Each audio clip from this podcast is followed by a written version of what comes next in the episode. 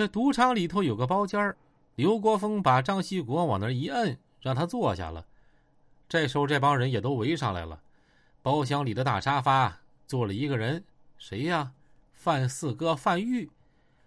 这范玉就问啊：“你就是长春那个开酒店的呀？”“是是是，大哥，我就是那个长长春开酒店的。”“你说我兄弟搁你酒店把钱丢了，也不是小数，五万块。”是不是你安排人整的呀，大哥？这事儿啊，我真不知道。俺们酒店也从来不玩这套啊，真事儿的，天地良心。当时我跟你那俩俩兄弟也都解释了，他的钱指定不是丢在我们酒店的。范玉一瞅张锡国，是不是搁你们那儿丢的？你心里没个数吗？咱先不说钱的事儿，你开枪杀我兄弟，咋的了？咋那牛逼呢？你当我兄弟都是吃素的啊？大大哥，大哥是这样，甭管这钱是不是我拿的，我都给你出了，行不行啊？一瞅你也是道上的，咱们有话好说，行不？范玉给刘国峰一个眼神刘国峰马上心领神会啊，知道咋回事了，就直接把张锡国提溜到边上包间去了，后面啊还跟了四五个小兄弟。随后就听到包间里头噼里啪啦、哭哧咔嚓的，哎呦，吱哇乱叫的。给张锡国给磕了，因为啥呢？你人已经在我绥化了，怎么整？我范玉说了算。先给你来一波杀威棍啊，然后啊，咱再说别的事儿。要不然我这面子我找不回来呀！哎呦，给这张锡国打的够呛啊！打完之后，从那屋提溜出来，又扔到范玉跟前了。兄弟，我呢，先让你知道知道咋回事儿。你说这事儿咋解决呀？张锡国被打的够呛啊！大哥大哥，你这么的，你别再打我了，行不？我这小体格也不抗揍。你看你想咋解决，我我都听你的。这事儿是老弟之前做的不对，你说咋整就咋整呗。行，我瞅你也不像社会上的人啊。那我呢也不难为你。你这样，你给家里打电话，你把那钱给我吐出来。行行，大哥，我都听你的。你说咋办我就咋办。说话的功夫，刘北一递给张锡国一个大哥大。张锡国接过电话，给谁打电话呢？这功夫啊，想不起第二个人了。得了，给孙世贤打吧。哎，小贤啊，我你二哥呀。小贤一听张锡国电话，觉得不对劲儿啊。二哥，咋的了？你先别问咋的了，我我我让人给绑了。也不知道这是哪儿，搁屋里给我打蒙圈了。现在这事儿啊，只能拿钱了。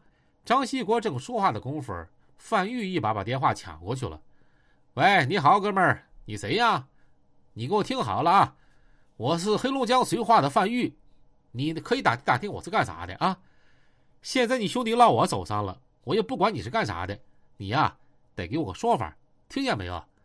我兄弟搁你们那儿丢了钱，咱先不说。还把我兄弟胳膊上崩了一枪，这事儿不能就这么拉倒。咱们江湖事儿江湖了，你给我拿钱，咱们这事儿就拉倒。钱到了之后，我让你的人啊完整的回去。如果不拿也行啊，我一会儿啊拿你的兄弟去喂狗啊，听到没？这时候孙世贤明白咋回事了。那个，你看兄弟，咱们有啥话好好说。那天你兄弟丢钱的时候啊，我也在场。当天咋回事？我也跟他们说了，这钱的确不是咱们拿的，咱们有啥事好好说啊，不就要钱吗？好商量这事儿。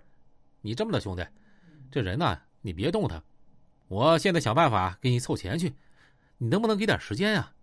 行，兄弟，我讲理，我给你时间，但是你要快点啊！你早来，他就少遭点罪，听到没有？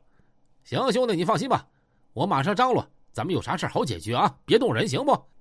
范玉咔嚓把电话给撂了，一回头跟国刘国峰说：“国峰啊，你把他给我看好了，咱们这两天啊就等他们的信儿。如果不给咱们一个完美的答复，咱们直接把这小子给剁了就完了。”张锡国一听啊，吓尿了：“大哥大哥，您放心，我这兄弟办事准成，他不会整乱七八糟的，您放心吧。”就这么的，刘国峰几个小子把张锡国呀。就给带到另外一个房间给关起来了。再说孙世贤挂了电话，琢磨半天，然后啊，又给大庆打过去了。